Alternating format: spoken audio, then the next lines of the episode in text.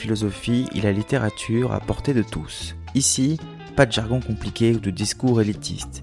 Nous visons la simplicité et l'accessibilité. Dans chaque épisode, nous explorerons des idées puissantes et des œuvres marquantes qui ont le potentiel de façonner notre regard sur le monde. Que vous soyez un fervent amateur de philosophie, un lecteur assidu ou simplement quelqu'un qui cherche à donner plus de profondeur à sa vie quotidienne, vous trouverez ici de quoi satisfaire votre curiosité.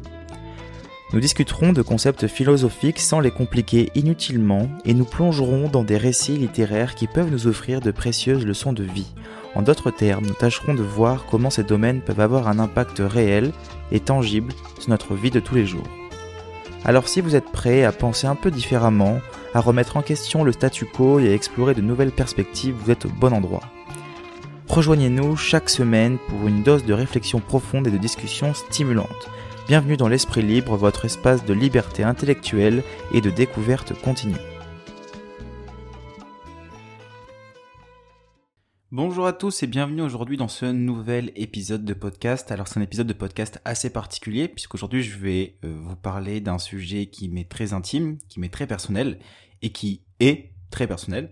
C'est le sujet de la spiritualité parce que moi la spiritualité j'en suis revenu donc c'est euh, le titre de ce podcast et c'est aussi ce dont je vais vous parler aujourd'hui. Alors Petit disclaimer avant de commencer ce podcast, j'aimerais juste vous affirmer que ce dont je vais parler à l'intérieur, ce sont des réflexions, ce sont, euh, c'est mon expérience avant tout. Ce n'est pas du tout un jugement de valeur ou un jugement de morale, dans le sens où je ne suis pas là pour vous dire s'il faut ou pas que vous croyez dans une croyance spirituelle ou s'il faut que vous soyez dans un autre type de croyance.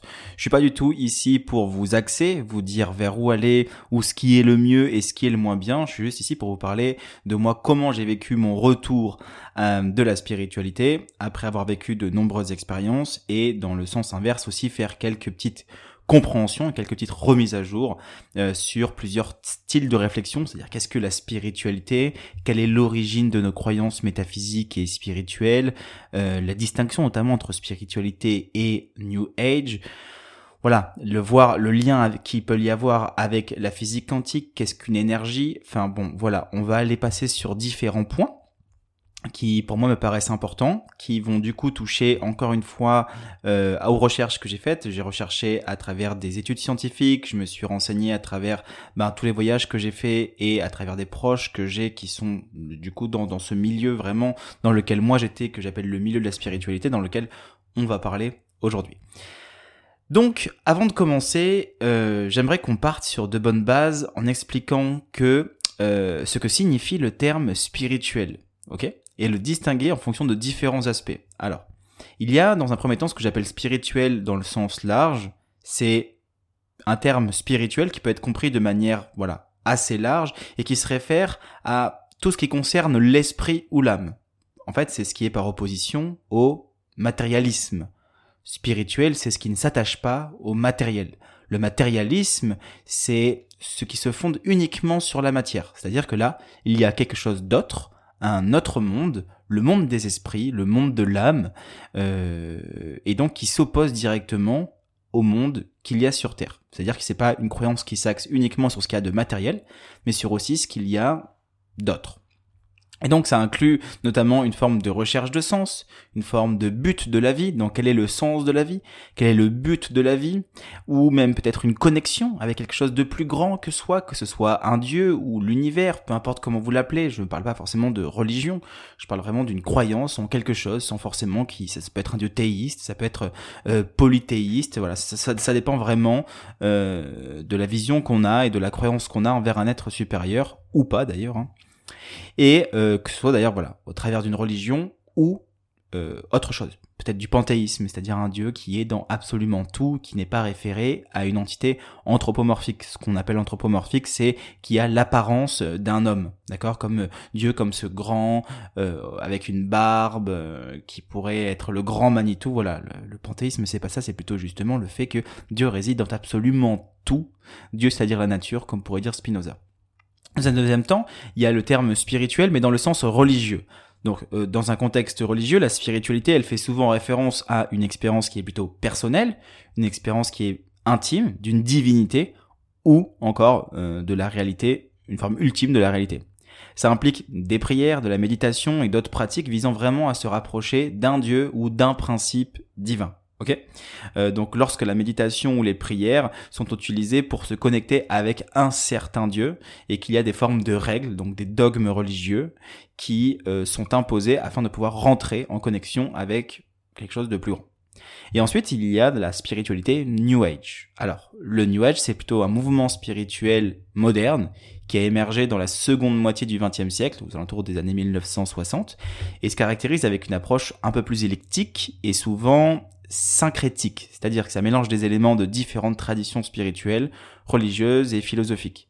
La spiritualité, la spiritualité New Age, elle met plutôt l'accent sur la croissance personnelle, la guérison holistique, la connexion avec l'univers, la conscience cosmique, l'énergie divine, les lois d'attraction, les flammes jumelles, les euh, voilà tous ces nouveaux termes qui sont pris, le taux vibratoire, voilà tout ça, c'est du New Age, ça émergeait au, au milieu des années euh, au milieu du XXe siècle, avec euh, plein euh, d'autres visions, on va dire, euh, d'autres façons de percevoir le monde. Ok? C'est important pour moi de, différencier différents types de spirituels. Ensuite, tu vas avoir la personne qui est spirituelle dans ses connaissances, dans sa relation au monde. C'est-à-dire que je peux vivre un moment très spirituel lorsque je fais de la plongée, lorsque je suis uniquement en harmonie avec moi-même sans forcément de croyance spirituelle. Mais là, ce dont je parle aujourd'hui, ce n'est pas le terme spirituel en tant qu'un être spirituel, donc une personne qui peut tout simplement se revenir à soi, quelque chose de, très simple, euh, mais plutôt dans une croyance en quelque chose d'autre, dans un monde métaphysique. Ok? Donc là, c'est vraiment l'opposition au matérialisme l'âme, on peut parler de l'âme, on peut parler de l'esprit en tant qu'esprit dissocié du corps, et c'est ce qui est, c'est ce qui touche justement peut-être à la réincarnation chez les bouddhistes, qui touche à la recherche de sens, voilà, plutôt de but, de connexion. C'est avant tout un rapport très intime, le rapport spirituel, dans le sens croyance, c'est-à-dire je crois en l'âme, j'ai fait l'expérience personnelle, je l'ai ressenti au plus profond de mon être, et c'est de cette, sensation-là que je me base, et c'est sur ça que, que, que je vis, c'est une forme de grâce, les religieux peuvent appeler ça une forme de grâce, parce que chez les jansénistes, c'est comme ça qu'on va vivre l'expérience de Dieu, donc voilà, il y a plein de façons et plein de termes, et je pense que le terme spirituel est très intime, très personnel, mais qu'il ne faut pas qu'il faut quand même le différencier de la spiritualité New Age qui elle s'impose à travers des dogmes. Voilà, les croyances euh, sur les flammes jumelles par exemple, les croyances sur tout ce qui est guérison holistique, tout ce qui est la conscience cosmique, euh, voilà, tout ce rapport à quelque chose, on va dire plus ou moins d'imposé, de créer, ben on n'est plus dans l'intimité, on est vraiment plus dans quelque chose de commun et euh, dans une croyance commune. Par exemple, les flammes jumelles, il y en a qui vont peut-être l'expérimenter et ne pas essayer de mettre de terme à ça parce que chaque chose est très intime, personnelle et se vit de manière différente. Puis ensuite, il y a ceux qui vont s'identifier à un groupe, à une croyance commune, en pensant que ce terme de flamme jumelle, ce terme de euh, sœur ou ce que vous voulez, se correspond justement avec euh, quelque chose qui, a, qui leur a été plus ou moins imposé à travers d'autres croyances. Donc, j'ai voulu savoir avant de vous raconter mon histoire, c'est ben, d'où provient l'origine des croyances métaphysiques et spirituelles. Il faut savoir que dans les temps les plus reculés de la préhistoire, nos ancêtres y vivaient en harmonie étroite avec leur environnement naturel. Donc, dépendant de la Terre, ils étaient en harmonie dépendant de la Terre pour leur subsistance et de leur survie. C'est dans ce contexte que l'animisme, c'est une des formes les plus anciennes de spiritualité, prend racine. L'animiste, c'est la croyance que des esprits habitent dans des éléments naturels, comme les arbres, les roches, les rivières, les animaux, peut-être même des phénomènes naturels, comme le vent, la pluie. Ces esprits, ils sont considérés comme des forces vivantes avec lesquelles les premiers humains pouvaient interagir. Ils pratiquaient des rituels pour honorer ou alors apaiser ces esprits. Et leur art, ce qu'on appelle un art rupestre, le peuple, il figure, il y a des figures qui sont animales et des scènes de chasse qui témoignent de cette croyance profonde dans le sacré, imbriqué, on va dire, dans le naturel. À mesure que les sociétés, elles, ont, elles se sont développées et se sont complexifiées, les croyances spirituelles ont également évolué. Les anciennes civilisations, comme notamment l'Égypte, la Grèce antique, la Mésopotamie et d'autres civilisations, elles ont donné naissance à des systèmes polythéistes ou à une panoplie de dieux personnifiant divers aspects de la nature ou alors de la condition humaine qui étaient, eux, adorés. Ces dieux, ça pouvait être des déesses qui formaient des panthéons complexes et étaient le centre des vastes mythologiques qui expliquaient tout. de la création du monde aux phénomènes naturels, en passant par les aspects moraux et éthiques de notre vie quotidienne. Ce sont des mythes qui sont souvent transmis oralement avant d'être consignés dans des textes sacrés, et ça formait une forme de colonne vertébrale des pratiques religieuses et des structures sociales de cette culture. Au fil du temps, les concepts de divinité s'est transformé avec l'émergence du monothéisme, le judaïsme suivi du christianisme et l'islam, qui a révolutionné la structure des croyances spirituelles et en introduisant l'idée d'un Dieu unique, omniscient et omnipotent. C'est une vision qui est monothéiste et qui a eu un impact évidemment profond sur le cours de l'histoire humaine, qui a influencé non seulement les sphères spirituelles, mais aussi les structures politiques et sociales. Et au sein de ces grandes traditions religieuses, des courants de mysticisme ont vu le jour, notamment, en mettant plutôt l'accent sur l'expérience plus intime et personnelle de la divinité, comme le sophisme dans l'islam, la kabbale dans le judaïsme, et diverses formes de mysticisme chrétien ont euh, exploré des formes de voie intérieure vers la compréhension spirituelle, qui est d'ailleurs souvent en marge ou en complément des structures religieuses établies. Mais qu'est-ce que toutes ces croyances signifient pour l'homme? Eh bien, pourquoi est-ce qu'on est amené à rentrer dans cette forme de croyance? Pourquoi est-ce qu'un jour, on va vivre, euh, se connecter à un Dieu, que ce soit spirituellement, donc spirituellement dans quelque chose de très intime, se connecter à une spiritualité New Age, avec un peu plus de dogme, que ce soit dans euh, du polythéisme, que ce soit dans Dieu dans la nature, que ce soit dans une forme de mysticisme, comment ça se fait qu'on est amené à croire à un moment donné dans notre vie? Eh bien, la réponse est pas si compliquée que ça. Évidemment, je, je, je, donne ici uniquement ma, ma réflexion, il y a d'autres réponses. Il y a plusieurs styles de réponses. La première, c'est le contexte culturel, donc dans l'endroit dans lequel on vit. Parfois, en fonction des pays dans lesquels nous naissons, une religion peut être imposée en fonction de la politique de, ces, de ce pays. Je parle notamment aux pays musulmans, comme moi je suis en Indonésie en ce moment. Et ben en Indonésie, quand on va à Jakarta, quand on va euh, dans d'autres, donc l'archipel indonésien est quand même de, de islamique, on va dire pas islamique mais musulmane. Euh, Bali est le seul pays qui ne l'est pas vu qu'il est hindouiste. C'est pas vraiment un pays, c'est un de une île de l'archipel, mais qui est euh, euh, hindouiste, pardon.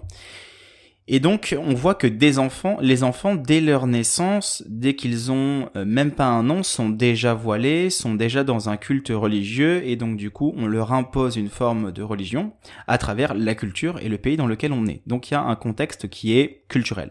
Il y a un contexte aussi qui est familial. Euh, et entre guillemets héréditaire dans le sens où euh, ben si je nais d'une famille et d'un papa et d'une maman chrétiens pratiquants évidemment que je vais être introduit dans la chrétienté, dans le, dans le judaïsme ou dans toute forme de croyance religieuse ou spirituelle. Et puis ensuite, il y a les convictions personnelles. Les convictions personnelles à travers peut-être une expérience de Dieu que je peux vivre, euh, que ce soit une expérience de Dieu à travers une apparition, comme on peut voir à Lourdes avec la Vierge, que ce soit une expérience de Dieu, que ce soit avec euh, une expérience intime, émotionnelle, on va dire, une forme de grâce. Alors quand je parle de Dieu, évidemment, je parle de plein de croyances, tout ce qui touche aux croyances spirituelles. Mais surtout, ce besoin constant qu'on a de vouloir croire en quelque chose, euh, dans un arrière-monde, comme pourrait dire Nietzsche, c'est la quête incessante de chercher une forme de sens à son existence. C'est-à-dire que ce n'est pas possible pour nous de se dire qu'on est arrivé par hasard dans un monde qui se fiche de nous et qu'on va devoir y vivre et on nous impose une vie, sachant qu'après il n'y a plus rien, c'est le néant. On arrive de rien et on repart dans rien. Ça n'a pas de sens. Et donc on a besoin de chercher du sens, chercher un sens à l'existence. Et cette quête de sens nous amène à des croyances qui vont nous permettre de pouvoir faire régir une forme de comportement. Je suis amené à chercher le sens dans quelque chose, et dans cette quête de sens, qui n'est pas une création de sens, mais bien une quête, je, cherche un sens qui est déjà préétabli. Et donc dans ce sens, pour le coup, on est à l'inverse de ce que Sartre pensait. Sartre pensait que l'existence précède l'essence, c'est que d'abord j'existe et après je donne une essence à mon existence, l'essence étant le sens que je veux donner, ce que je fais de ce que je suis, d'accord? Et euh, là pour le coup on est plutôt dans quelque chose qui nous dit qu'il y a d'abord une essence qui est préétablie, une âme dans un corps, qui fait qu'on doit exprimer cette âme à travers différents types de choix, différents types de comportements, qui nous amènent justement à avoir vraiment une structure personnelle euh, dans l'évolution euh, de notre quête de sens. Ok? Et donc, il y en a qui vont retrouver du sens dans des croyances religieuses, dans des croyances spirituelles et d'autres aspects de leur vie. Ok? Mais il y a quand même un dernier point, c'est qu'il y a aussi les personnes qui, bizarrement, se réconfortent dans euh, des croyances spirituelles ou religieuses à la suite d'événements très difficiles dans leur vie. C'est-à-dire que je vis une expérience tellement intense en termes de souffrance que je euh, j'ai besoin de trouver du sens à ce que je vis, à ce que je ressens, et donc je décide de croire ou de vivre l'expérience d'une croyance spirituelle. Et aussi dans la culpabilité. On le retrouve notamment chez les personnes qui ont été en prison, qui ont passé un certain temps en prison, et qui décident de se remettre aux mains de Dieu pour leur pardon. Parce qu'il y a une forme de culpabilité qui les emmène à une forme de croyance. Donc on voit que, en fonction de différents états de notre vie, différents passages, on va dire, de notre existence, que ce soit au niveau de l'enfance, culturellement, sociétal, que ce soit politique, que ce soit personnel, des convictions, que ce soit émotionnel, euh, très intime, ben, la croyance régit en quelque sorte notre comportement, cette, ce besoin de sens. Parce que euh, même ne pas croire, c'est une action de ne pas vouloir croire. Je ne crois pas, donc je crois en quelque chose que je ne crois pas. Ou alors, euh, si je crois en rien, c'est-à-dire que je crois en quelque chose, je crois en rien. Donc à l'inverse, euh, au niveau de, de l'athéisme, on va dire, c'est une forme de croyance. Euh, voilà, grosso modo, pour vous faire une petite compréhension de tout ça. J'avais besoin par la suite, avant de vous parler de mon histoire, de faire une distinction entre la spiritualité qu'on va dire traditionnelle et la spiritualité qu'on va dire New Age. La spiritualité traditionnelle, entre guillemets, c'est un terme qui est large et qui peut désigner une variété de croyances, une variété de pratiques, mais qui concerne la recherche de sens, de valeur et de bien-être. Encore une fois, je répète, c'est quelque chose de très intime. Elle peut être liée, comme on l'a vu, soit à la religion, mais elle peut être également exister indépendamment de toute religion. Elle se manifeste souvent à travers des pratiques méditatives, de pleine conscience, méditation, yoga, qui visent à favoriser une forme de tranquillité d'esprit, une forme d'équilibre émotionnel. Et c'est cette spiritualité qui tend à valoriser la connexion avec la nature. Donc là, on retrouve un peu l'animisme sans forcément mettre des esprits dans la nature. Tout dépend de l'idée qu'on a de la spiritualité dans laquelle on décide de croire. La considérant comme une source essentielle, notamment de sagesse et d'équilibre. Il y a aussi un aspect d'apprentissage de croyance personnelle, qui est souvent guidée par des réflexions, une introspection, et dans certains cas, par la guidance de mentors ou de guides spirituels. Bien qu'étant une expérience qui soit personnelle, la spiritualité traditionnelle peut avoir un volet aussi communautaire, où des individus partagent des pratiques, des pratiques ensemble, trouvant du soutien et de la force dans leurs croyances et leurs pratiques communes. Ensuite, le New Age, c'est le mouvement spirituel qui a émergé dans les années 1960-70 qui, il est caractérisé par un syncrétisme de différentes croyances, c'est-à-dire qu'il y a des pratiques spirituelles provenant de différentes religions, de cultures, de traditions, on a pris plein de choses d'un peu partout et on les a regroupées ensemble avec beaucoup de développement personnel.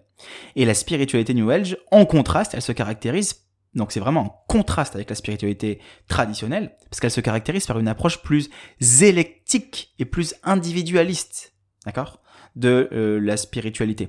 Elle combine des éléments de diverses traditions spirituelles et philosophiques, ainsi que des idées de la science moderne pour créer une vision holistique et personnalisée de la spiritualité.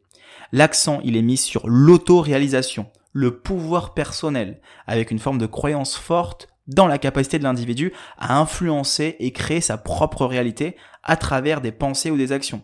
Cette forme de spiritualité, elle s'oriente également vers des aspects plus ésotériques et métaphysiques, comme par exemple la réincarnation, qui est la, réincarnation, je mets vraiment dans deux concepts parce que ça peut être dans la spiritualité traditionnelle.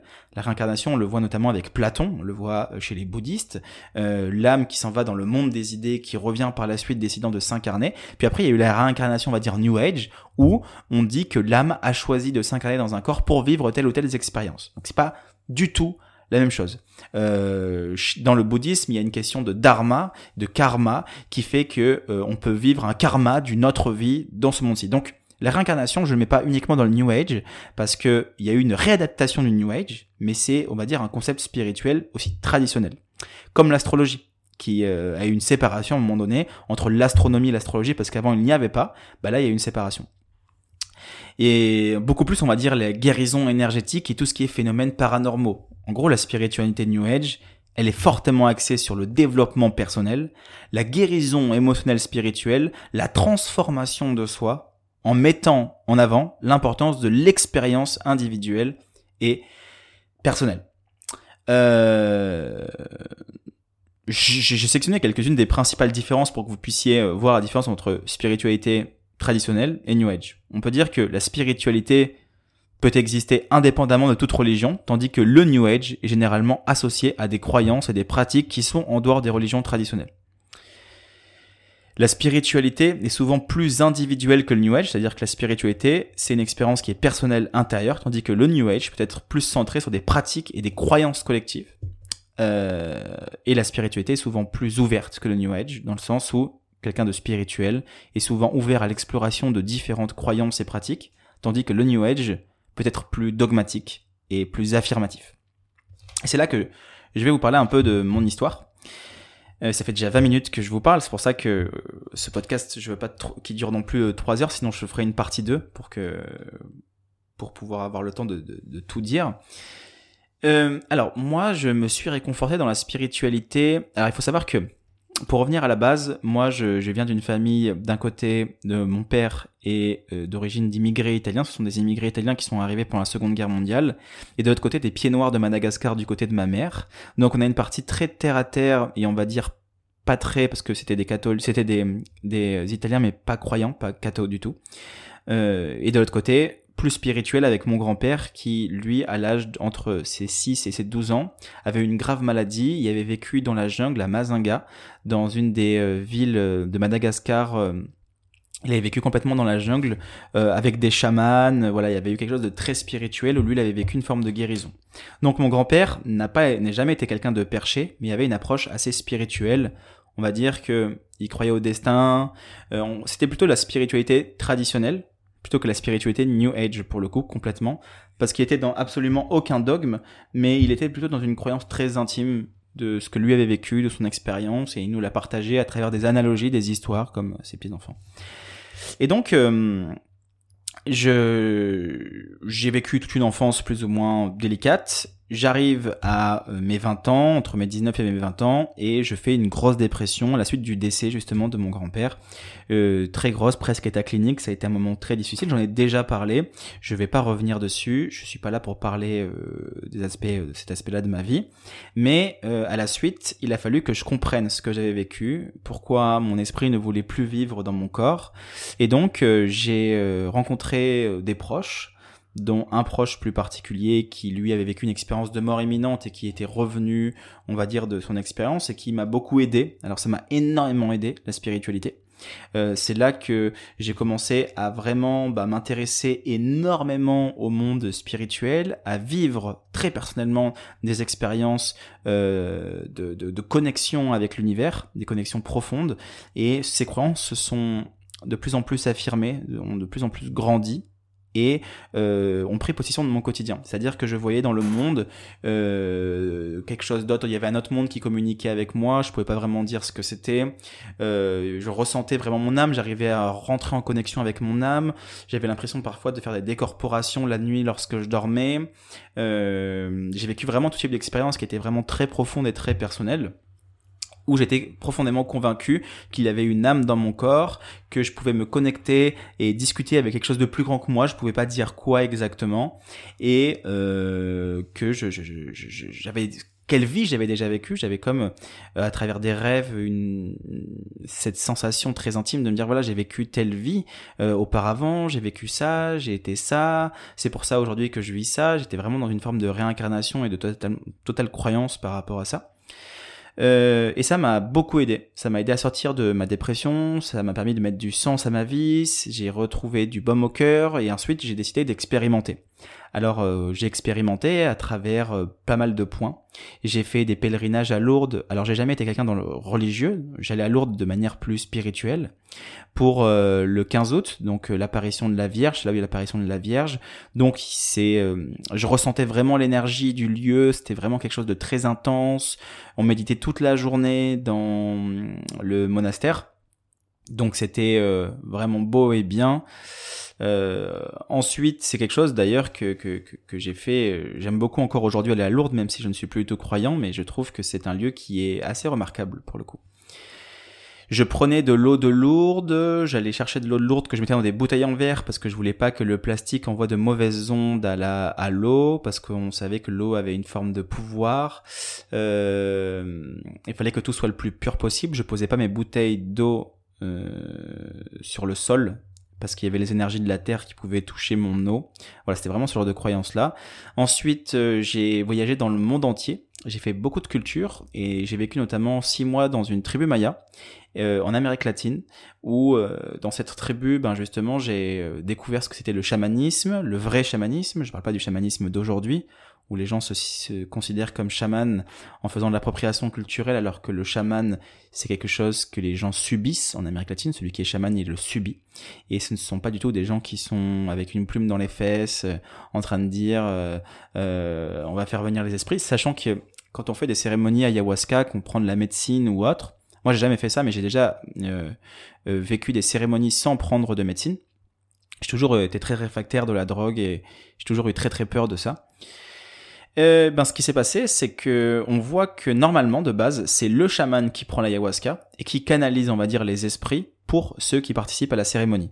Sauf que, avec l'appropriation culturelle, ce qui s'est passé, c'est que l'ayahuasca, pour vivre les effets aussi, les occidentaux, ils ont voulu tester eux aussi l'ayahuasca. C'est pour ça qu'aujourd'hui, la médecine, c'est quelque chose que on pratique, c'est quelque chose qui a une énorme appropriation culturelle par rapport à ça, mais il y a des règles à respecter de par les cultures, il y a euh, vraiment des aspects vraiment uniques de leur monde à eux qui font que justement le chamanisme ce n'est pas taper sur un tambour et faire venir les esprits.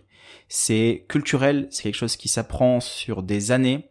Euh, il y a des rites d'initiation pour devenir chaman dans les tribus, et croyez-moi, c'est pas quelque chose de facile du tout. Enfin bon, euh, c'est une expérience qui ils ne choisissent pas d'être chaman. Voilà, ça il faut le dire. Déjà, c'est pas c'est pas une c'est pas un choix et ça n'a rien à voir avec ce qu'on voit. C'est-à-dire qu'on pense que le chaman c'est quelqu'un de très spirituel, très posé, qui se connecte à l'univers. Soit non, en fait, le chaman il, il fait que dire n'importe quoi, il dit des gros mots, il se gratte les fesses devant tout le monde. Enfin voilà, c'est ils sont pas du tout. Enfin, je pense que ceux qui ont déjà vécu ce genre d'expérience peuvent témoigner de ça. Ce n'est pas du tout la même chose que ce qu'on peut voir aujourd'hui. Euh, donc ça c'était une partie qui était importante parce que j'ai quand même découvert cette culture. Je suis ensuite parti à Bali où là j'ai fait d'autres cérémonies hindouistes où je me suis vraiment rapproché pareil de chamanicisme avec lequel j'ai suivi une thérapie avec un chaman. Ça m'a ça a duré euh, des mois et des mois suite à une forme de dépendance affective que j'avais qui était vraiment très intense qui m'a aussi énormément aidé. Euh, donc voilà ça a été un cheminement qui était très intime. J'avais des grandes convictions sauf que plus le temps passait plus je me rendais compte de certains dogmes.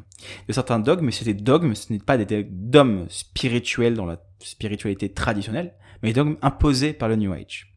Et donc là, on arrive vers autre chose, c'est-à-dire que euh, cette spiritualité que je vivais de très intime, c'était une spiritualité que j'avais, comme je vous ai dit depuis le début, traditionnelle, mais là, c'était des dogmes qui étaient imposés, c'est-à-dire qu'il fallait, à un moment donné, J'y croyais tellement, j'étais tellement convaincu que ce que je vivais qu'il fallait que j'aille chercher à l'extérieur le moyen de convaincre cette croyance intérieure.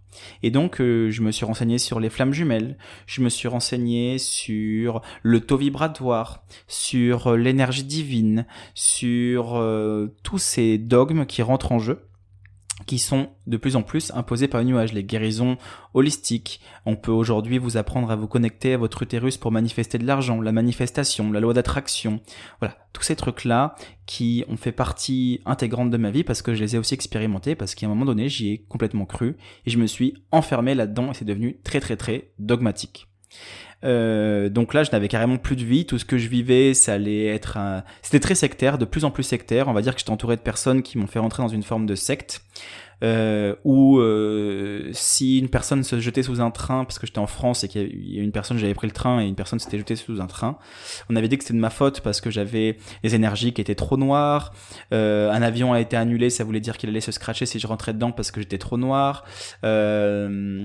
Que j'allais pas avoir d'enfants, que d'autres, enfin, peu importe, ça allait de, de pire en pire, ou alors, ou, ou alors, euh, enfin voilà, c'est, je, je, peux pas vous raconter tous les détails parce qu'il y a vraiment des trucs qui sont assez hard, mais dans l'idée, euh, dites-vous que c'est ça fois 10 quoi. Euh, par rapport à la, à la spiritualité, en tout cas dogmatique qui rentrait en jeu. Je parlais avec des maîtres ascensionnés, j'avais l'intime conviction qu'on me parlait, j'entendais des voix, je voyais des ombres, euh, j'avais l'impression de devenir médium, on, me on, était convaincu que je l'étais, et donc du coup on me disait que je pouvais percevoir ça, euh, et en fait c'était que une forme de biais, des biais cognitifs qui, qui faisaient que rassurer mes croyances. Enfin bon, bref. Et puis par la suite, euh, un jour, il y a eu un switch, un switch euh, par rapport à un intérêt. Je me suis intéressé à la philosophie stoïcienne. Je m'intéressais déjà énormément à la philosophie depuis longtemps, mais disons que là, j'ai vraiment plongé ma tête dedans, sachant que les stoïciens croient au logos. Le logos, c'est la raison universelle, c'est une forme de Dieu aussi. C'est le Dieu de la raison. Et euh, donc, plus je me suis intéressé à la philosophie, plus je me suis rapproché de d'autres philosophes, et notamment Spinoza, que j'ai commencé à vraiment étudier, qui a commencé à détruire tous les dogmes dans lesquels j'étais. Par la suite, Nietzsche et toutes les valeurs imposées par la spiritualité, notamment la chrétienté, la religion. Mais bon, moi je l'adaptais par rapport à ce que j'étais en train de vivre. Évidemment, Camus, avec sa notion de l'absurde, que la vie n'a pas de sens et que justement c'est à nous de créer notre propre sens.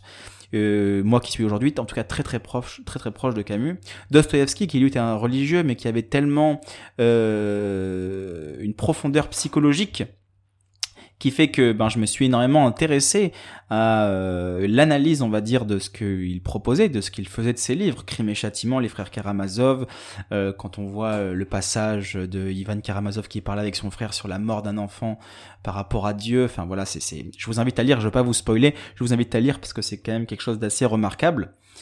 Et donc euh, voilà, quand on, Spinoza arrive et qui me dit que Dieu est asile de l'ignorance, pour moi Dieu c'était l'univers, c'était le créateur, c'était tout. On m'avait dit que j'avais fait des régressions, que je venais de l'Atlantide, l'Atlantide qui a d'ailleurs été créée par Platon, une histoire créée par Platon, que je venais de l'Atlantide et que j'étais curé dans l'Atlantide et que du coup il fallait que euh, j'avais une foi universelle en Dieu. Enfin bon, voilà. Bref. Et euh, je me suis donc du coup sorti de cette spiritualité à travers énormément de lectures, de réflexions. Je me suis, j'ai changé d'environnement. Je, mes idées, alors évidemment, n'a pas été quelque chose de facile. Parce que l'éveil spirituel, c'est pas quelque chose de facile, parce qu'on se sent différent du monde directement. On se dit waouh, je suis vraiment, euh, je suis complètement décalé par rapport au monde, tout ça, et donc il y a une forme d'étrangeté. On se sent complètement étranger. Et ensuite, il y a euh, lorsque je reviens de la spiritualité. Et là, c'est la même chose. Ça fait exactement la même chose. C'est-à-dire que, sauf que c'est pire parce que je suis pas dans une découverte d'un sens magnifique qui rend le monde euh, parfait parce qu'il y a un autre monde ailleurs, mais qui est plus tragique. Qui est plus tragique dans le sens où la vie n'a pas de sens, le monde reste silencieux face à nos aspirations. Comment faire pour vivre sans vouloir se suicider? Grosso modo, c'est ça l'idée. Et, euh, et là, ça a été un épisode qui a été très compliqué de ma vie parce que c'est euh, euh, sortir de la caverne de Platon et voir un autre monde et euh, et ça a été un, très intense, très difficile. Je me suis senti très très seul, euh, impossible de parler, quand les gens me comprenaient pas, parce que forcément je suis dans un environnement qui était très proche de ça, et donc euh, ça a fait chemin inverse, jusqu'au moment où, avec le temps évidemment, ça s'est rééquilibré. Mais dans les deux cas, qu'on fasse un éveil spirituel ou qu'on revienne de la spiritualité, parce que ce n'est pas une porte qui, euh, qui s'ouvre, c'est pas une boîte de Pandore qu'on ouvre et que lorsqu'elle est ouverte, on ne peut pas refermer. C'est pas vrai. Euh, moi, je l'ai ouverte, j'ai vécu énormément d'expériences qui étaient très intimes, vraiment très intenses dans mon corps. Je l'ai vraiment ressenti. Et je l'ai refermé parce que j'ai remis en question mes croyances. Parce que j'ai pensé contre moi-même. Penser contre moi-même, c'est euh, ne pas valider toujours tout ce que je pense comme étant une vérité absolue, mais laisser le doute, savoir gérer le doute, ce que je fais aujourd'hui encore, sur peut-être que peut-être qu'il y a d'autres euh, façons d'aller analyser la chose. Il y a une forme, euh, ce que les stoïciens, appellent ça l'assentiment, c'est la petite voix intérieure qui valide une deuxième voix qui arrive, c'est-à-dire que je vais croire en quelque chose, et ensuite euh, il va y avoir une deuxième voix qui va arriver qui va me dire oui, tu as raison de croire en ça, et donc du coup je vais agir en fonction. Et puis cette deuxième petite voix, un jour je l'ai pointée contre moi-même, avec cette idée de voilà, il y a ça. Et une question qui en est parvenue, c'est mais est-ce que tu es sûr? Et euh, si on allait voir ailleurs ce qui se passait. Et donc c'est pour ça qu'aujourd'hui je peux me considérer comme étant agnostique. Agnostique, c'est-à-dire que je ne peux pas prouver l'existence de Dieu, je ne peux pas prouver l'inexistence de Dieu. Mais je me considère comme agnostique, mais euh, j'ai choisi de, de j'ai choisi parmi les deux, en tout cas, d'aller plus vers le côté euh, de ne croire en rien. Voilà, ne pas croire en Dieu ou en une croyance spirituelle, malgré le fait que j'ai vécu toutes ces expériences. Donc, euh, euh, je suis encore une fois, euh, je reste dans le doute, on va dire que je ne suis pas persuadé, et en réalité, ce qui m'intéresse, c'est la vie, ce qui se passe dans le monde de la vie, et pas ce qui se passe après la vie, ou en dehors de la vie. Voilà. Donc euh, ça, c'était un aspect qui a été très important de ma vie, cette euh, rencontre spirituelle, tous ces événements que j'ai vécus, la découverte de toutes les cultures, qui m'amenaient par la suite à penser contre moi-même. C'est pour ça que moi, je pense que la philosophie, très intimement, c'est notre capacité de savoir penser par soi-même, savoir penser en toute liberté, en toute autonomie, et savoir penser contre soi-même. C'est-à-dire aussi aller à l'encontre de cette autonomie qu'on peut s'imposer, qui paraît au bout d'un moment donné évidente, et de douter de ces évidences sans rentrer dans du scepticisme profond qui, euh, qui, qui, est très destructeur tout autant que dans l'illusion de croyance. Voilà. Et je pense personnellement que cette forme de connaissance à travers ce doute qui se, se gère, je pourrais vous en faire un podcast si vous voulez, euh, c'est un, euh, un, un premier pas, on va dire, vers une forme de connaissance. Je pense que la connaissance, c'est la liberté, à partir du moment où la connaissance n'est pas illusion de connaissance, mais est plutôt connaissance dans le sens où on n'est jamais sûr de rien. C'est très paradoxal. Mais de rester là-dedans, dans cette idée socratique de se dire que la seule chose qu'on sait, c'est qu'on ne sait rien, un autre paradoxe, eh bien ça me permet de pouvoir euh, de pouvoir euh, mieux appréhender les choses de la vie, ne pas me limiter dans mon apprentissage. C'est pour ça que ça me dérange pas de communiquer avec des gens qui sont très croyants et de voir les, les, les perceptions qu'ils ont des choses, à partir du moment où on ne veut pas m'imposer une croyance, comme moi je veux pas imposer une non-croyance, euh, ou une croyance du côté opposé. Donc euh, je pense que c'est important d'ouvrir son esprit tout en restant dans une forme de doute, mais qui soit pas un doute euh, qui nous qui, qui va nous détruire l'esprit. C'est plutôt un doute qui va nous permettre de pouvoir mieux comprendre et analyser le monde sans mettre de jugement moral, en disant c'est bien ou c'est pas bien, plutôt en tant que éthique, analyser cette morale. Ok? Donc voilà, grosso modo. Ce que j'ai, ce que je me suis rendu compte aussi par la suite, et ça c'était un concept que j'avais envie de d'amener, c'était que on a souvent amené la spiritualité, alors là pour le coup plus New Age, qu'on essaie de valider avec la physique quantique. On utilisait la physique quantique, qui sont des recherches qui sont aussi très nouvelles, très jeunes, euh, qui ont été euh, le père de la physique quantique, c'est Max Planck, qui justement en a énormément parlé, a fait de magnifiques recherches et s'est rendu compte qu'il y avait un monde dans notre monde, c'est-à-dire euh, ce qui se passe dans nos atomes. Notre corps est constitué d'atomes, et dans ces atomes, il y a des protons, des électrons. On sait que plus en profondeur, on va chercher dans du, ça s'appelle du subatomique, c'est vraiment le, le, tout petit, tout petit, quoi. Et à l'intérieur, il y a des quartz, il y a encore plein d'autres choses. On a travaillé aussi sur des photons. Bon, il y a eu énormément de recherches qui ont été faites par rapport à la physique quantique et pour essayer de comprendre. Et donc, euh, ce que je me suis rendu compte, c'est que une des choses qui m'a le plus marqué et qui me marque encore aujourd'hui, c'est que on a ce besoin constant de vouloir prouver nos croyances. Parce qu'on croit en quelque chose, on va vouloir prouver cette croyance-là à travers la science ou à travers autre chose. Alors qu'en réalité, cette croyance est tellement personnelle qu'elle ne sert à rien d'être prouvée. C'est pour ça qu'une croyance existe. Une croyance existe parce que euh, elle n'est pas forcément prouvée. En tout cas, ça c'est mes propres convictions personnelles. C'est-à-dire que si je prends euh, l'existence de Dieu et que j'essaie de prouver l'existence de Dieu, je vais croire en Dieu parce que je sais que c'est possible qu'il n'existe pas. Quand même, j'en ai l'intime conviction. Si un jour j'apprends que Dieu arrive sur Terre et que Dieu est présent, existe vraiment, qu'on en a la preuve, qui est irréfutable et que euh, on peut communiquer avec lui directement, aller le voir et qu'il existe en tant que tel, en tant qu'être humain, physique, matériel, sur ce monde, qu'on peut discuter avec lui, que Dieu est là et présent. Est-ce qu'on va avoir besoin de croire en lui? Et ben moi je pense pas. Je pense pas parce que vu que c'est un savoir, la croyance devient un savoir. Et euh, de cette simple transition entre croyance et savoir, je n'ai plus besoin d'y croire, vu que je le sais vu que c'est une évidence et vu que maintenant j'en ai la preuve. Et puisque j'en ai la preuve, j'ai plus besoin d'y croire. Donc, de savoir ou pas si je crois en Dieu ne sera plus dans mes préoccupations quotidiennes. Ça va être plutôt de savoir ce qui peut m'arriver en fonction de ce que Dieu va arriver. Ou alors, si la vérité est trop difficile à accepter, donc que Dieu existe vraiment, on peut le faire passer pour un charlatan. Comme même on a l'existence de Dieu, la preuve de l'existence de Dieu, on va décider de le faire passer pour un charlatan parce que ce n'est pas possible qu'il existe, c'est forcément un charlatan, parce que Dieu c'est intime, c'est autre chose. Ok? Et donc bizarrement, la vérité a un double aspect. Soit elle nous fait passer d'une croyance à un savoir, soit d'une croyance à la refutation d'une vérité, afin de continuer sur une autre croyance.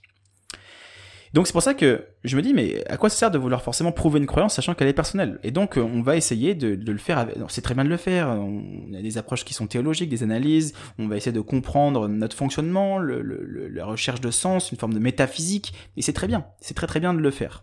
Mais euh, parfois il y a beaucoup de raccourcis qui sont réalisés et euh, très peu de recherche. Et c'est ce qu'on appelle l'illusion de connaissance. C'est-à-dire que on prend des informations qui sont uniquement basées sur les croyances que nous on recherche et on va les, les utiliser pour en faire des biais de confirmation. Alors, je m'explique un petit peu plus. Imaginez par exemple que vous pensez que la Terre est plate. Bon, ben vous pensez que la Terre est plate, très bien. C'est vos croyances, vous avez le droit de croire en ce que vous avez euh, bien envie de croire. Et ce qui se passe, c'est que vous allez chercher des études qui vont valider le fait que la Terre est plate. Donc vous allez chercher des scientifiques, des études ou autres qui vont se rapprocher de ces croyances-là. Mais à aucun moment, vous allez essayer de chercher des croyances pour vous montrer que non, bah la Terre n'est pas plate. Parce que nous, ce qu'on veut, c'est prouver nos croyances. On ne veut pas contredire nos croyances, on veut les prouver. Donc les recherches que, que nous faisons sont des recherches qui sont uniquement des biais de confirmation, parce qu'on va chercher que des moyens extérieurs de valider nos croyances intérieures. Sauf que euh, il peut y avoir une, ce qu'on appelle une dissonance cognitive. C'est lorsque euh, la croyance qu'on a, les convictions intimes, ne rentrent pas en adéquation avec l'extérieur, avec la, par exemple la logique, ne rentrent pas avec, en, corrélation avec les informations extérieures. Ok? Et donc là, ça crée une dissonance cognitive, un affrontement. Et il va falloir trouver une forme de cohérence dans cet affrontement interne. Et donc la cohérence, elle se fait de deux manières différentes. Je vais vous donner un exemple qui est simple. Par exemple, vous avez quelqu'un que vous avez identifié comme étant gentil. Un jour dans votre vie, vous avez, vous voyez que cette personne est très gentille, vous l'avez identifié comme telle, et un jour elle agit mal. Alors vous allez dire que vous voyez son vrai visage. Et qu'est-ce qui se passe? Eh bien, dans un premier temps, il y a un biais de confirmation. C'est-à-dire que il y avait une personne, vous l'avez identifié comme une chose, et puis vous avez validé ses actions extérieures par cette chose-là. Vous l'avez identifié comme étant gentil, et puis vous avez fait des biais de confirmation pour confirmer vos croyances comme quoi il est gentil à travers les actions qu'il a produites. Ok, très bien. Ensuite, il y a une action qui a été complètement à l'opposé de l'idée que vous avez cette personne-là. Et donc là, vous, êtes, vous rentrez en dissonance cognitive. C'est-à-dire que vos croyances sur la personne diffèrent de ce que la personne a fait. Ok, je suis en dissonance cognitive. Et donc, lorsqu'on est en dissonance cognitive, notre cerveau va essayer de réajuster la chose pour trouver un équilibre. Et donc, qu'est-ce qu'il va dire? Ah mais je le savais, je l'ai jamais senti. De toute façon, j'avais vu son vrai visage dès le début. J'aurais dû suivre ma première intuition. Et donc là, il y a une cohérence qui se fait pour que euh, notre esprit s'adapte à la nouvelle croyance qu'on a, garder de la cohérence, dire de toute façon je le sentais pas depuis le début, j'aurais dû faire j'aurais dû écouter mon intuition. OK? Et donc du coup, on réadapte ou alors à l'inverse, on décide de pas percevoir l'acte comme étant méchant et de trouver des excuses à cet acte-là pour euh, rester en, en cohérence avec la croyance de base qu'on avait eue. Voilà grosso modo comment fonctionne la dissonance cognitive. Pourquoi je vous parle de ça? Parce qu'aujourd'hui, euh, on fait beaucoup confiance à la logique. La logique, elle nous dit quoi? Elle nous dit que notre corps est composé d'atomes, que dans ces atomes, il y a autre chose, et que dans cette autre chose, il y a un autre monde, et donc forcément, ce monde est notre monde à nous. Vu que nous, on est composé d'atomes, ben, ce qu'il y a dans les atomes, c'est nous. Donc, euh, ce qui se passe à l'intérieur, ça fonctionne comme nous. C'est, c'est logique, ça paraît logique. Et en vrai, oui, ça paraît logique, complètement. Sauf que la logique, il ne faut pas l'écouter tout le temps. Parce que la logique, des fois, peut avoir complètement tort. Par exemple, euh, une logique, je pourrais vous donner un autre type de logique, c'est-à-dire que je vais vous dire, tiens, euh, toutes les personnes, tous les, les personnages politiques qu'on a vus étaient des arnaqueurs. Tous les personnages politiques qu'on a vus étaient des arnaqueurs. Ok?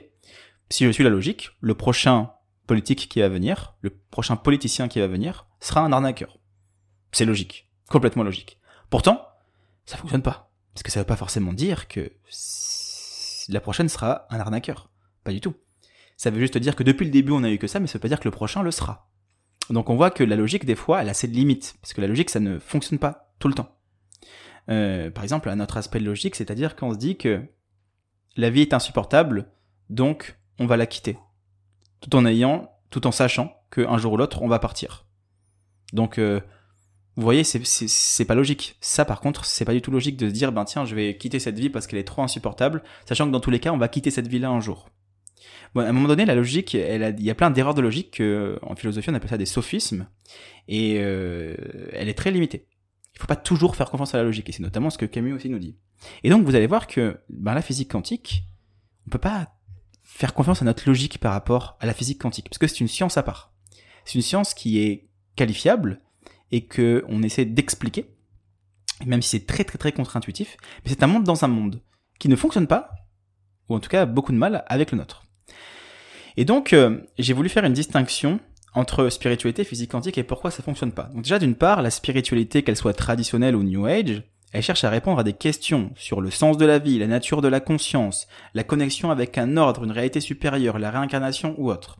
Et de l'autre côté, la physique quantique, c'est une branche de la physique qui étudie et décrit des comportements des particules à l'échelle subatomique. Ça révèle un monde où les règles de la physique classique ne s'appliquent pas toujours de manière intuitive. C'est-à-dire que dans notre monde, ben euh, il y a des règles qui sont qui viennent qui proviennent de la physique quantique qui se qui s'adaptent pas à la physique quantique. Pas du tout. Et vice-versa, ça ne fonctionne pas. Je vous expliquerai juste après. La principale raison notamment pour laquelle la spiritualité ne s'intègre pas facilement avec la physique quantique, c'est que la spiritualité, elle traite de domaines qui sont essentiellement métaphysiques et subjectifs, tandis que la physique quantique, c'est une science qui est rigoureuse et qui est basée sur l'expérimentation et les mathématiques. Les théories quantiques, elles expliquent des phénomènes comme l'intrication quantique, la dualité onde-particule et l'effondrement de la fonction d'onde, qui sont des concepts très spécifiques et des concepts qui sont mesurables. En revanche, la spiritualité, elle s'appuie sur des expériences qui sont personnelles, des croyances, des pratiques, qui ne sont pas quantifiables de manière euh, concrète. Mais il y a certains aspects de la spiritualité New Age qui utilisent des concepts de la physique quantique pour valider ou expliquer leurs croyances et se réfère souvent à des idées comme la connexion entre l'observateur et l'observé, l'influence de la conscience sur la réalité physique, la notion d'un univers interconnecté, qui sont là, comme je disais au début, pour soutenir des croyances telles que la manifestation de la réalité par, par la pensée, la guérison énergétique ou une conscience cosmique unifiée. Un exemple euh, spécifique, c'est l'interprétation du principe de l'observateur sur la mécanique quantique. Euh, dans certaines expériences quantiques, il semble que la mesure ou l'observation d'une particule peut influencer son comportement. Un phénomène qui a été euh, notamment largement débattu et interprété de manière, euh, de différentes manières par les physiciens. Alors, je vais vous donner un truc là. Vous allez voir, euh, récemment, il y a eu une égalité de Bell, donc il y a eu l'inégalité de Bell qui devait être violée. Je vais vous passer les détails. L'inégalité de Bell, c'est ce qui euh, différait euh, Einstein de Bohr, d'accord? Il y avait deux aspects différents. Einstein pensait que tout était déterminé par quelque chose, et Bohr pensait que l'acte même de mesurer une particule lui faisait prendre un certain état. Ok? Récemment, un physicien français euh, qui a eu le prix Nobel en 2022, qui s'appelle Alan Aspect, a réussi à donner raison à bord, et vous allez voir qu'on ne peut pas du tout l'adapter dans notre vie. Ce qu'il a fait, c'est qu'il a pris un photon, une particule, qui était intriquée, qui était connectés ensemble, et qui les a mis à, on va dire, des années-lumière, qui les a, qui les a séparés.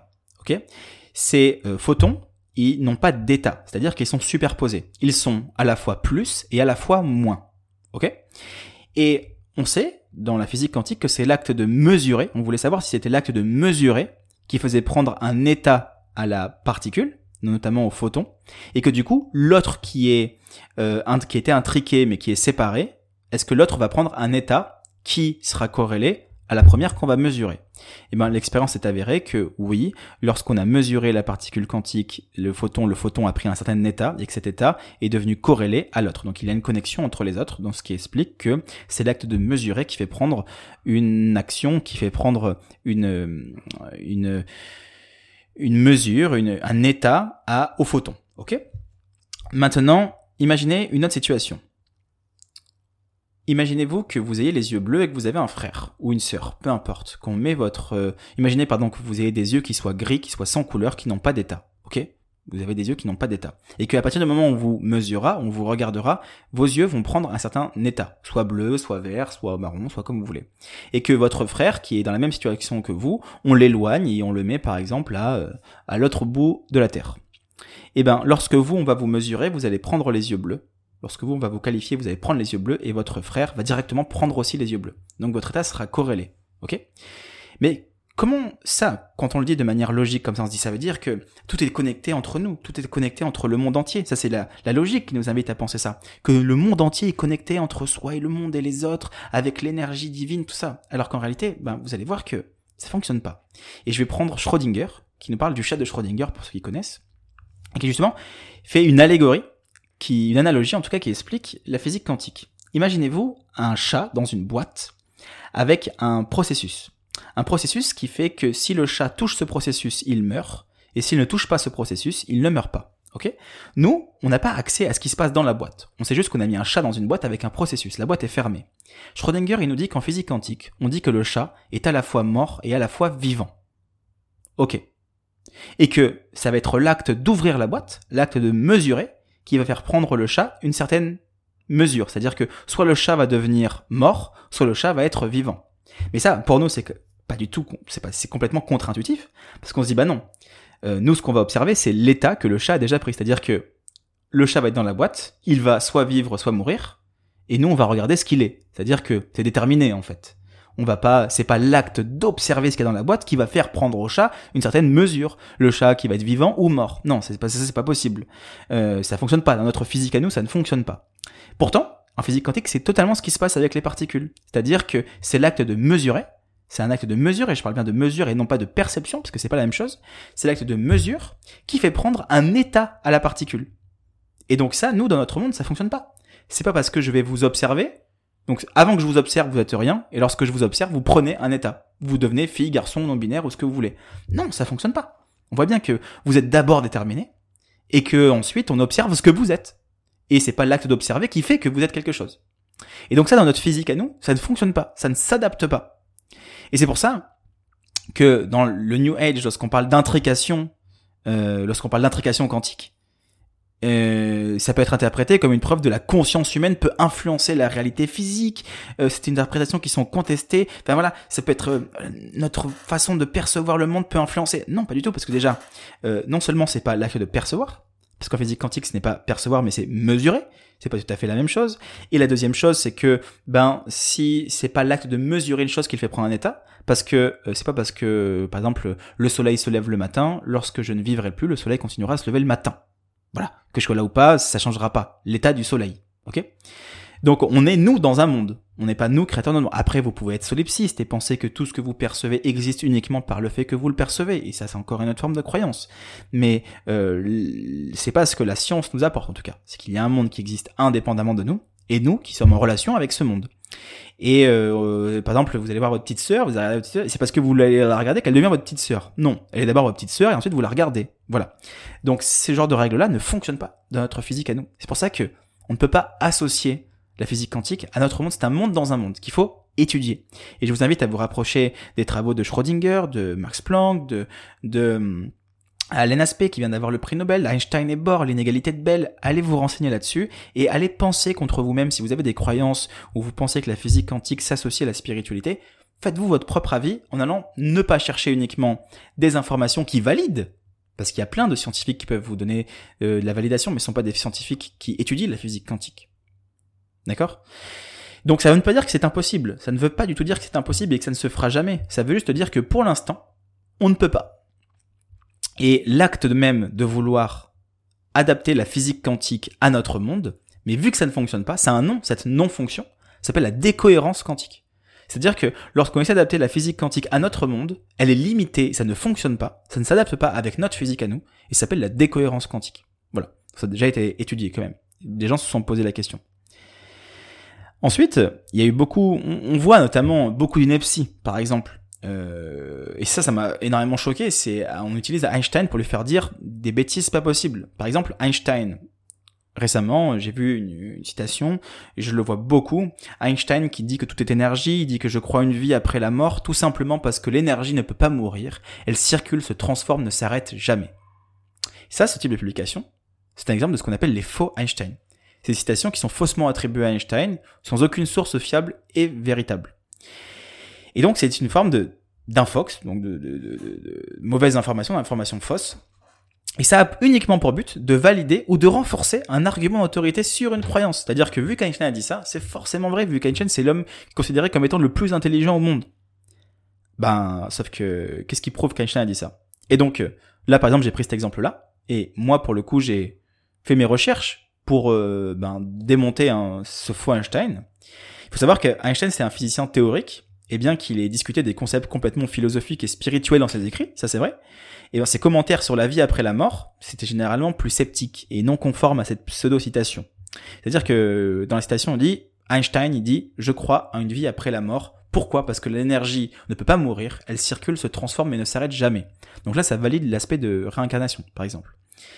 C'est important de noter que l'énergie, bien que cette énergie puisse être ni créée ni détruite selon les premières lois de la thermodynamique, bah, l'application de cette loi à la vie après la mort, ça ne marche pas. C'est de l'interprétation philosophique ou spirituelle. C'est pas de la science établie. Et ben, malheureusement, pour les pseudo-scientifiques, ben, on a des écrits d'Einstein qui témoignent que sa pensée sur des questions religieuses ou philosophiques. Et Einstein a écrit à une lettre envoyée à un homme nommé Hans Mussmann le 24 mars 1954 Je ne crois pas en l'immortalité de l'individu et je considère l'éthique comme une affaire exclusivement humaine, sans rapport avec une autorité supérieure ou divine. C'est difficile pour moi de concevoir un Dieu personnel qui aurait un impact direct sur les actions des individus et qui serait influencé par elles. Mon opinion planche plutôt vers l'idée de Spinoza qui concevait Dieu non pas comme un être personnel, mais comme une sorte de principe de l'harmonie. On peut donc voir que la pensée d'Einstein, elle diffère complètement de ce qu'on peut trouver sur Internet. Et donc, euh, parfois, on fait dire n'importe quoi, n'importe qui. Et je vais m'arrêter. Euh, je voulais vous parler de qu'est-ce que l'énergie, justement, d'utiliser le terme énergie. Tiens, on, parle de ce que c'est que l'énergie, mais il y a différence entre l'énergie en physique classique, l'énergie en physique quantique, l'énergie dans le domaine de la spiritualité, ce n'est pas du tout la même chose. Euh, je voulais vous parler aussi de pourquoi est-ce qu'on ne peut pas adapter le concept d'énergie quantique à l'énergie spirituelle? Pourquoi est-ce qu'on ne peut pas? Et pourquoi on ne peut pas adapter la spiritualité à l'échelle quantique? Voilà, mais ça c'est encore autre chose. Pareil avec le terme de vibration que, que, que je vois euh, dans tous les sens.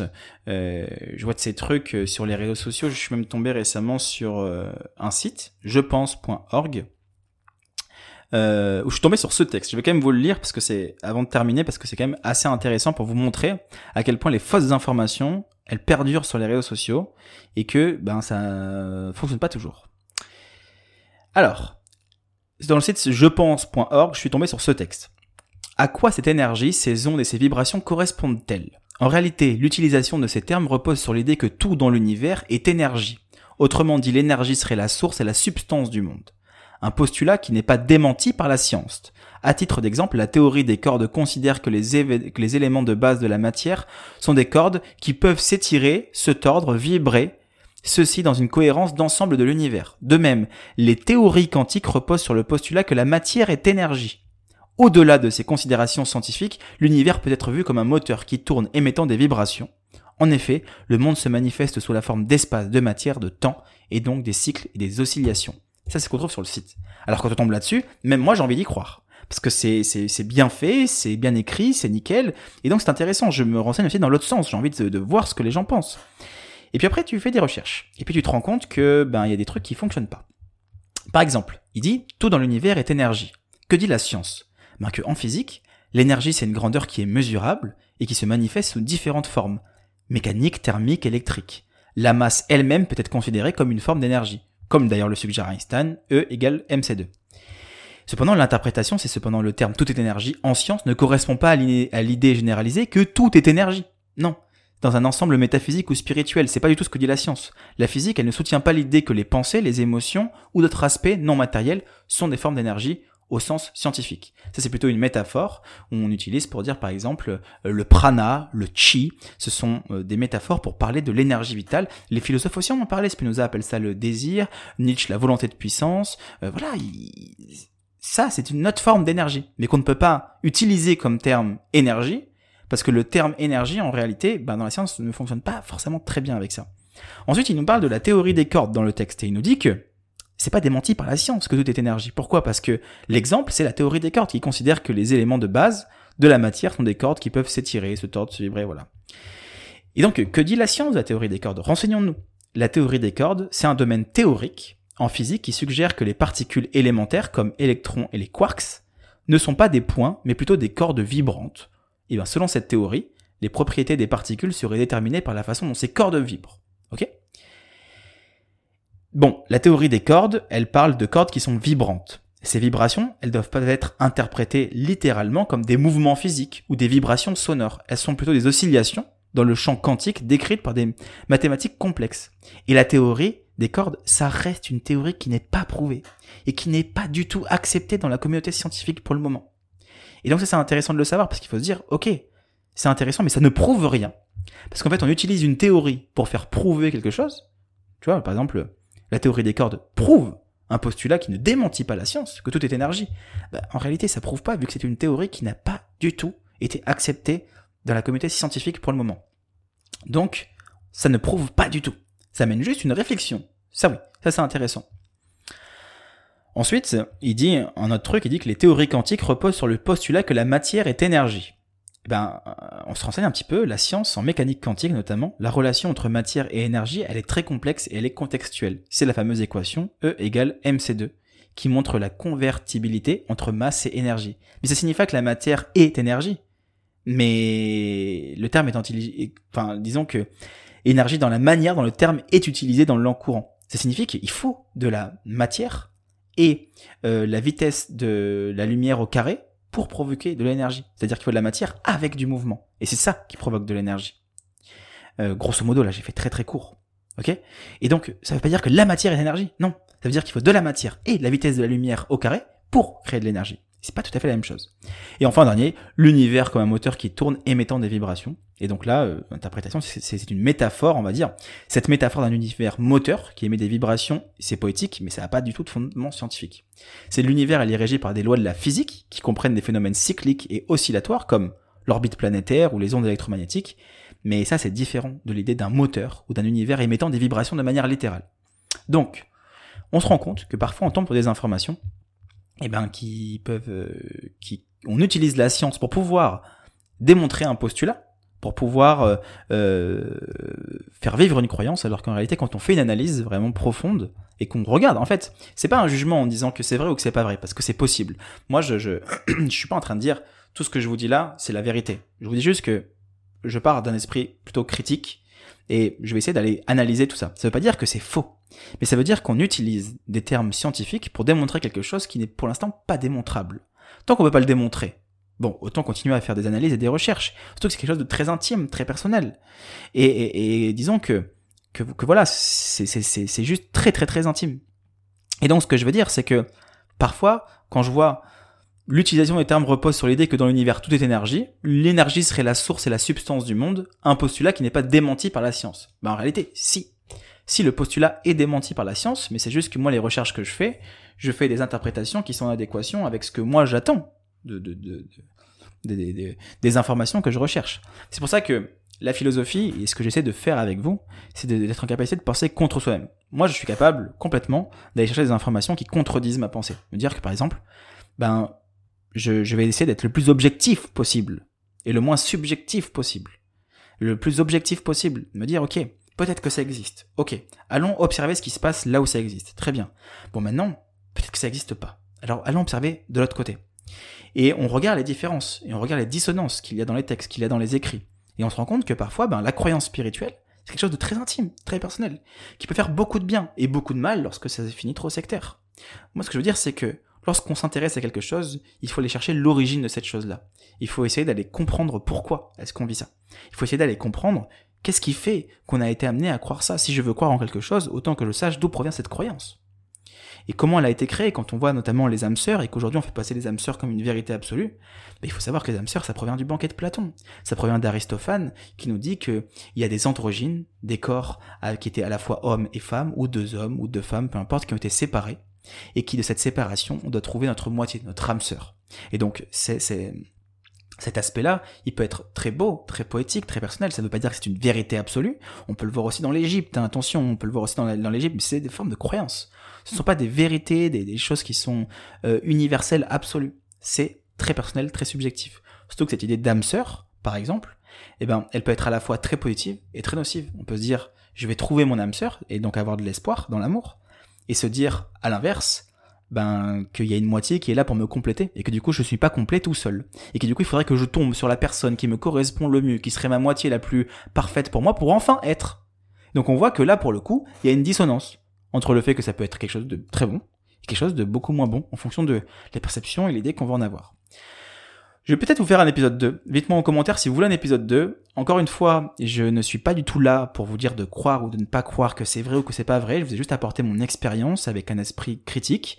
Je suis ouvert absolument à tout dans tout ce qui est les études qui ont été réalisées notamment avec un poussin par rapport à la loi d'attraction, tout ça.